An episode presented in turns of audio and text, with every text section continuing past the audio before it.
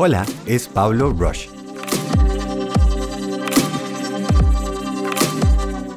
Cuando el mapa ya no sirve.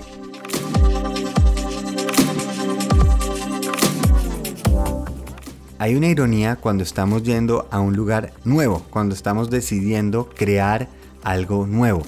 Y es que nos gusta preguntar por el mapa. Queremos saber cómo se llega. La ironía es que como nadie ha recorrido ese camino, no hay un mapa. Si estamos pidiendo que alguien nos diga cómo llegar, es donde vamos a tener el problema. En ese proceso de creación vamos a llegar a territorio inexplorado. Ya no podemos pedir el mapa. Tenemos que simplemente tener herramientas para poder ubicarnos.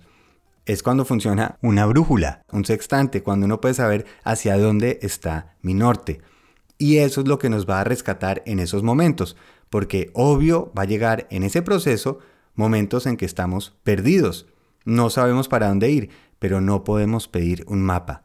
Tenemos que volver a nuestros valores, a lo que representamos, a lo que queremos aportar y dar, y eso va a ser esa brújula que nos dirige a ese norte, para seguir, para que nosotros seamos nuestros propios cartógrafos.